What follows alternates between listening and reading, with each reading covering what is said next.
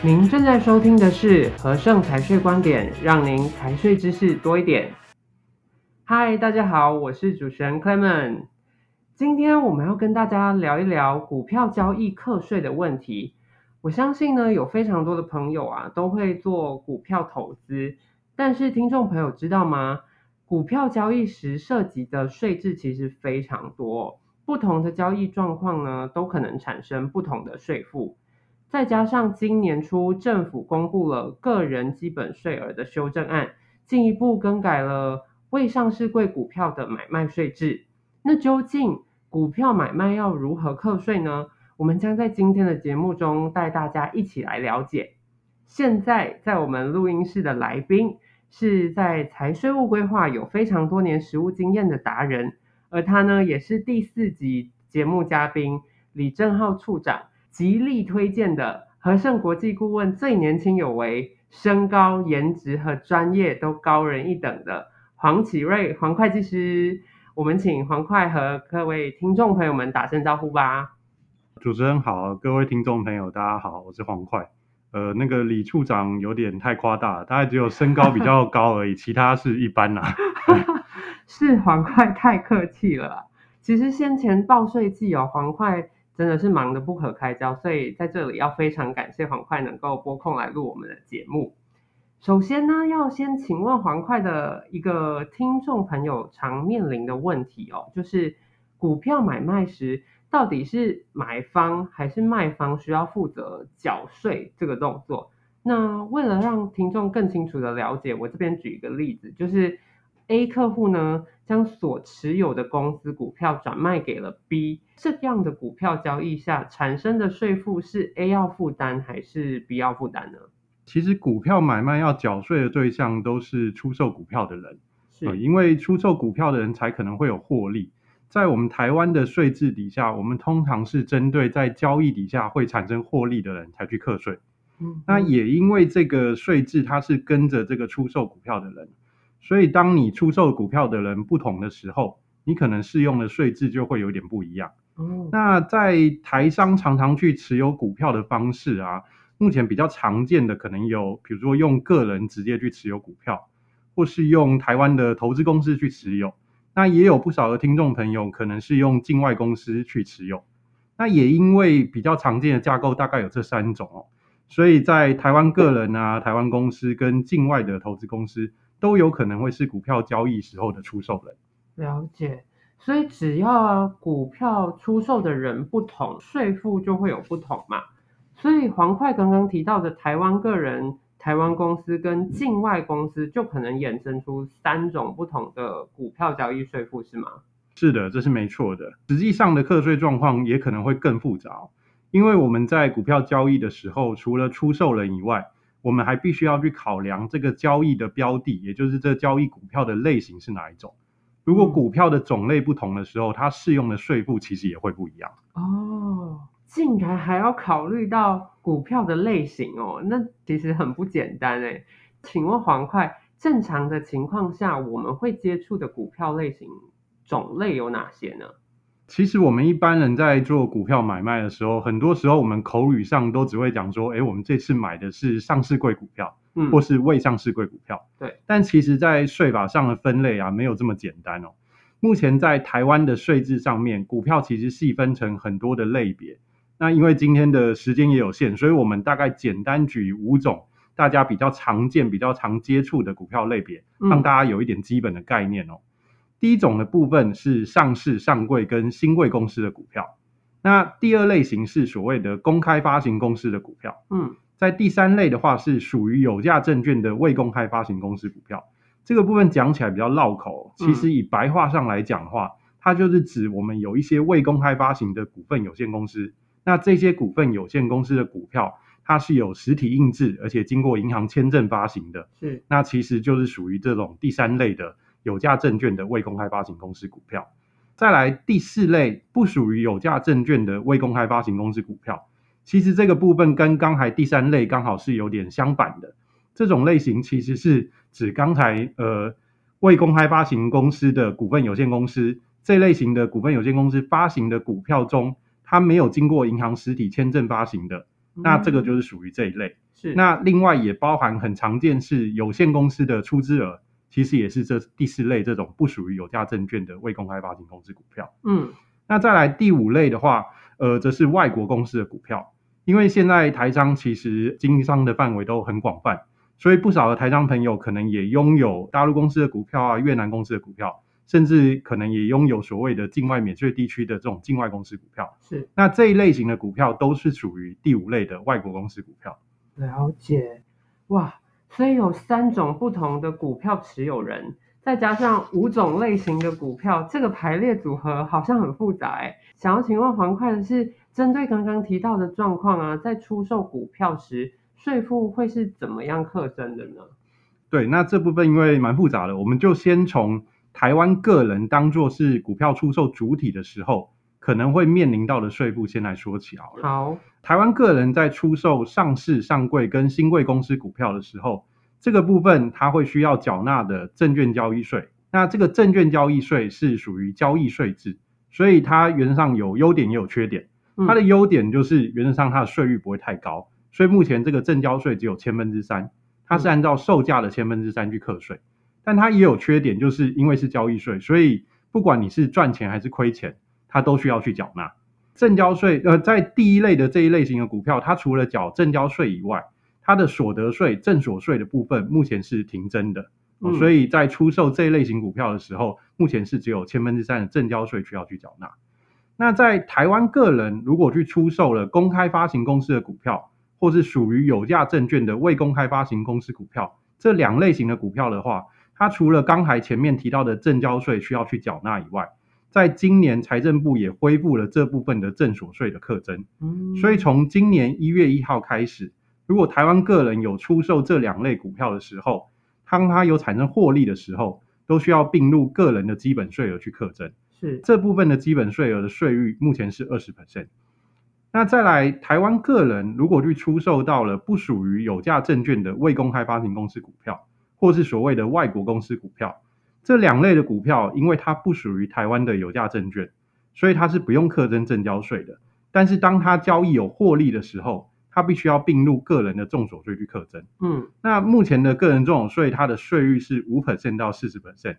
那也因为它是并入个人重所税这个税目里面去课，所以它也会受到了个人重所税这个原来的申报人他的所得的高低会有影响。因为个人综所税是累进级距，所以当他原来的所得更高的时候，它相对的这块并进去之后所需要适用的税率，有可能会都会高达到四十 percent。哦，了解。所以听起来，在台湾个人股票交易的课税上，应该是呃大致分成了三类嘛。其中黄块刚刚有提到的这个证交税啊，是否是在买卖交割当日就会做直接扣除的呢？还是我们需要另外缴纳？哦，这个部分其实依照规定来说，证交税它是要额外去缴纳，那它最迟必须要在交割日的隔天进行缴纳。嗯，只是我们大部分的客户可能会透过证券商的平台去做买卖。嗯，哦，尤其是上市柜股票的部分，几乎都是透过证券商的平台去做处理的。那这部分在券商在做买卖的时候，它其实都会直接帮客户协助去扣缴这个证交税款。嗯，所以大部分的听众朋友。比较要去留意到的，可能是在有做一些未上市柜股票的买卖的时候，或是有一些特殊股票的交易，你没有透过证券商平台去做的时候，这个部分证交税你可能就要自行去做缴纳，就要记得去缴，以免它会有漏申报和财阀的问题。了解。那刚刚黄块还有提到，个人出售公开发行公司股票，或者是属于有价证券的未公开发行公司股票，这两类的股票啊。如果有获利，就要课征个人的基本税额，这部分是不是新税制啊？可不可以跟大家再进一步说明？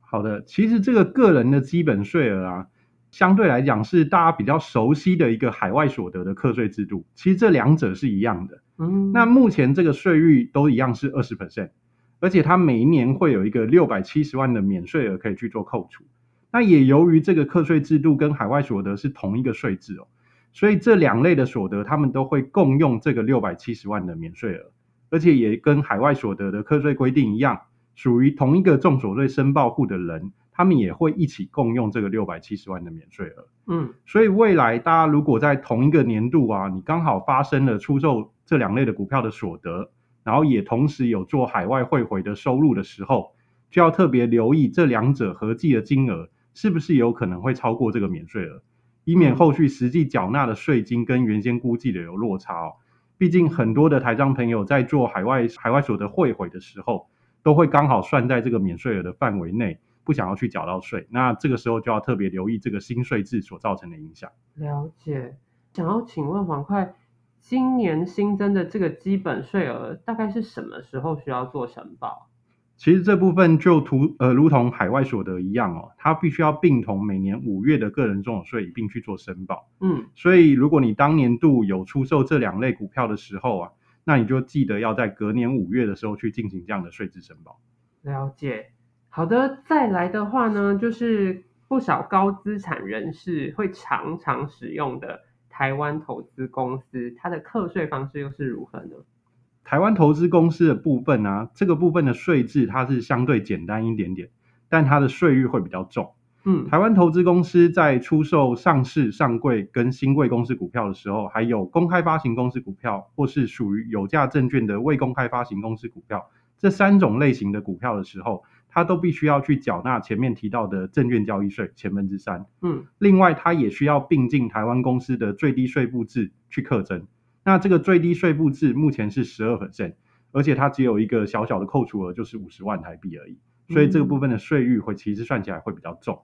那另外，台湾公司如果去出售了不属于有价证券的未公开发行公司股票，或是外国公司股票的时候，这个部分因为这两类的股票它不属于有价证券哦，所以它不会有课征证交税的问题。那也因为它不是有价证券，所以它也没有最低税负制的适用。嗯，所以当台湾公司有去出售这两类股票的时候，他就要去并入他的营所税去做申报。那目前的盈利事业所得税的税率是二十 percent。哦，所以台湾公司的税负还蛮重的诶。为什么还会有人会选择用台湾投资公司去控股啊？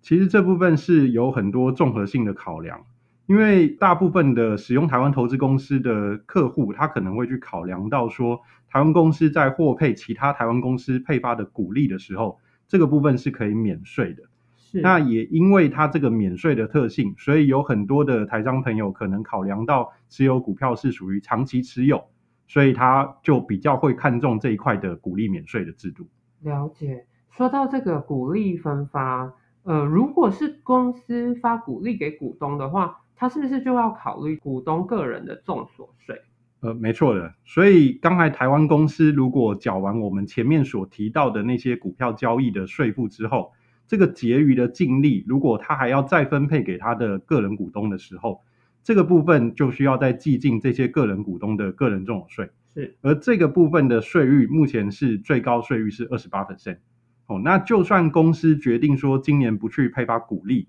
也需要额外去缴纳所谓的未分配盈余加征税款五 percent。嗯，所以如果我们不考虑其他的用途，只单就这个台湾公司去买卖股票这部分的税制来讲的话，它其实税负会相对较高。是，了解，所以使用台湾公司来控股的朋友要注意喽。最后呢，一个项目就是很多台商朋友也会使用的境外投资公司，它的税负又是如何课征的呢？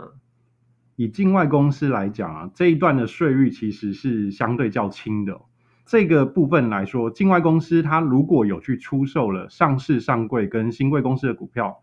公开发行公司的股票，或是属于有价证券的未公开发行公司股票，这三种类型的股票，目前境外公司都没有所谓的证所税，嗯，所以它只需要去缴纳所谓的证券交易税千分之三而已。嗯，那另外，境外公司如果有去出售了不属于有价证券的未公开发行公司股票，这个部分它也是当它有获利的时候才需要去课征所谓的扣缴税款二十 percent。嗯，境外公司如果去出售了其他的外国公司股票的话，这个部分因为是属于外国公司出售其他外国公司的股票，那这个目前不在台湾的课税范围内，所以这个部分是不用课税的。哦，这样总结听起来，境外投资公司的。税负啊，可能是这三个类型里面最低的，只要付这个正交税的千分之三而已。所以，如果以节税规划上，我们是不是都应该要使用境外投资公司去买卖股票呢？如果单就股票买卖的税率去看的话，境外投资公司的确是节税的一个最佳选项哦。但是如果我们以节税角度的部分去看的时候，节税规划角度的部分去看的时候，其实你要考量的事项是有很多的。嗯，有时候我们不能单纯只去考量单一的交易情况下的税负。具体来说，如果在股票持有的时候，我们不能只看股票出售时的税率，因为我们还必须要去考量到。股票持有的期间会不会有配息的状况？嗯，或是股票预期的持有期间和出售的价格的高低，甚至出售和持有的手续费成本这些因素，都有可能会影响到我们的税制和成本。嗯、那再加上很多人在投资股票的时候，他不会是只投一种股票，比如说很多人他可能同时会去持有上市柜股票跟未上市柜股票之类的，不会单纯全部只投上市柜股票。所以这一类型的税务规划。通常我们不会有一个一体适用的完美的解答哦，是，往往都是一个综合评估后的最后的一个选择而已。在这个部分，我还是会强烈的建议各位听众朋友，如果真的有这类型的税务规划的时候，尽量还是要委托专业的人士去做整体的评估，会比较适合。没错，没错。其实不论在我们进行何种投资，都是希望能够获得最大的利益嘛。那其中呢，税金就是投资很重要的一个环节，它是属于。成本计算的一个概念哦，这会影响到我们投资报酬率，所以大家要特别注意喽。然后更重要的就是刚刚黄快所提到的，一定要寻求专业的人士协助和建议，合法的做规划呢，才是最佳的解方。好的，今天呢，非常感谢黄会计师详尽的解说。那如果听众朋友有任何的疑问，或者是想要咨询会计师的部分呢，欢迎联络和盛顾问。别忘了马上订阅频道，就能够准时收听和盛财税观点。也欢迎到 Apple Podcast 给我们五星好评及建议。更多财税相关资讯，欢迎浏览资讯栏或订阅和声电子报。我们下期节目再见，拜拜。拜。